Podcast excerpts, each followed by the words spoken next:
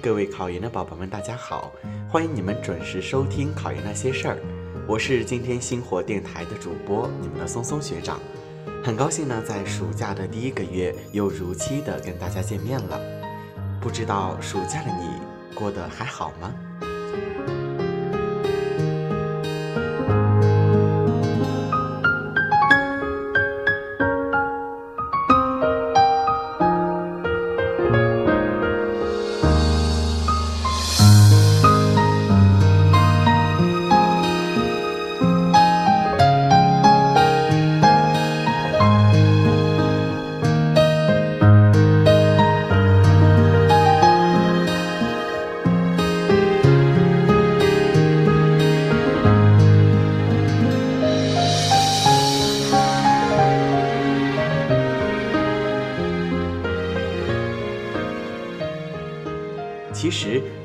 是很多同学开始决定认真备考教育学考研的这样的一个阶段，当然也是淘汰人数最多的一个时间段。同学们在没有真正投入到考研的时候，其实是不会知道教育学考研是有多么艰辛的。所以，很多同学都会以一种比较轻松的状态选择教育学考研。他们或许一开始就是抱着来试一试的心态。觉得能行就坚持下去，不行就转换策略找找工作了。这样的同学不在少数，所以如果你可以成功的熬过这个暑假，那么恭喜你，你已经打败了三分之一的对手了。因为暑假一般是被我们称作放弃考研的高峰时期，那么我们到底应该如何的去对待暑期的备考呢？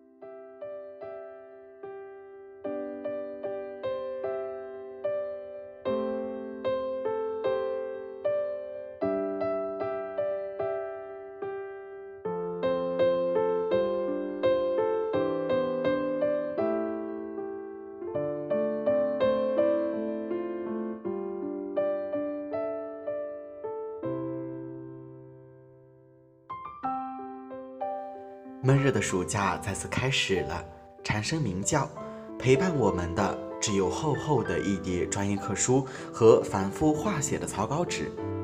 留校的同学看着空荡寂寥的校园，或在烈日下赶赴图书馆，或在暑气蒸腾的自习室低头看书。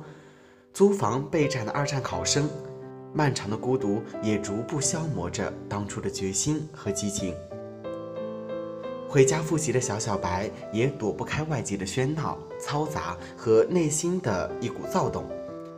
暑假考研第一波弃考高峰期，短短两个月，不仅可以拉开和大家的距离，而且还会淘汰相当一部分的考研人。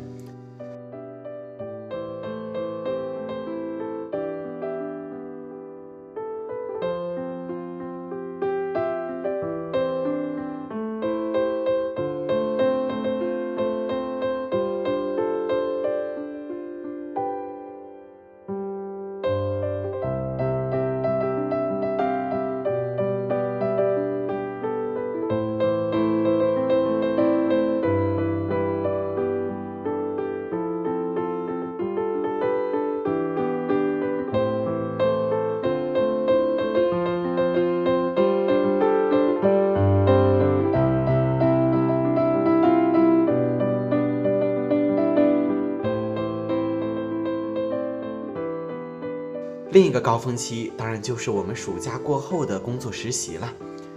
它包括期末的压力、考研的迷茫、实习的干预以及找工作的诱惑等等等等，让大家暑假本就焦躁的心变得更加不安了。于是，很多人想要放弃考研了，还没有开始就感觉好累。那我该怎么样坚持下去呢？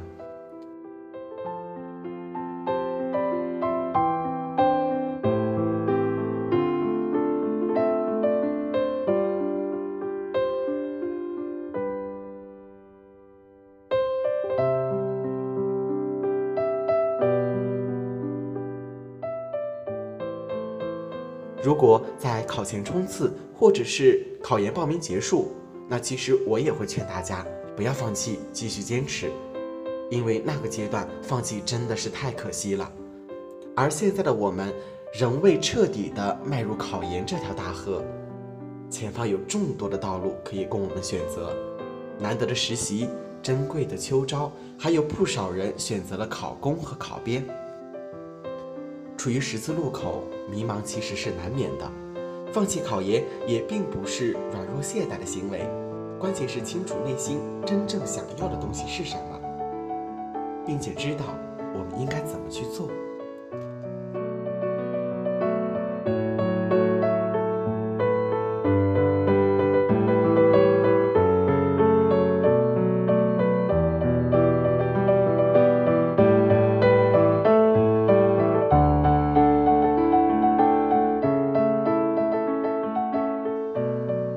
有一个考研人可以一直一直保持情绪稳定的，一件一件不顺心的小事儿堆积起来，就足以击垮我们疲惫的身心。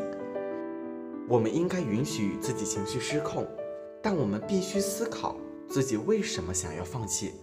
如果自己的状态不够好，可以选择一些小活动给自己放松一下，不要把自己压在板凳上一直学习。其实啊，这样不仅没有学习效果。而且越学越自卑。短时间的活动，其实我们可以和朋友出去散散步，听听歌，找个地方小憩一下。那么长一点的活动呢，我们还可以和朋友们出去吃个大餐，看个电影，和朋友们逛逛街。当然，如果遇到了生病或者特殊情况，就一定一定要注意休息了。谁还不是个宝宝呢？躺在床上，我们也可以背背单词，看看视频，回顾下我们今天一天所学的知识点，想想我们的复习规划等等。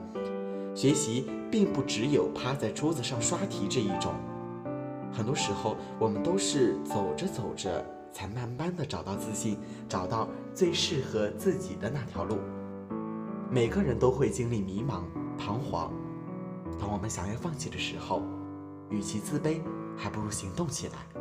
再继续坚持的往前走几步，说不定就会豁然开朗了。特别喜欢一部电影中的台词：“之所以有压力，是因为你有可以成功的自信。”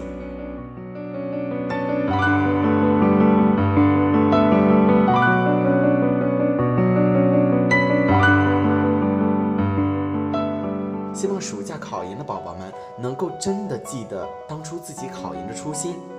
懒惰其实会随着时间慢慢的去累积的，也许到了十二月份的考试，很多人都后悔没有能够好好准备，没有机会读研，信誓旦旦的说下次二战。但是这种精力和时间的再一次消耗，你真的可以面不改色的再经历一次吗？不忘初心，方得始终。机会其实永远是留给有准备的人，你愿意做那个有准备的人吗？好了，今天的节目到这里就要和大家说再见了，咱们下期节目不见不散。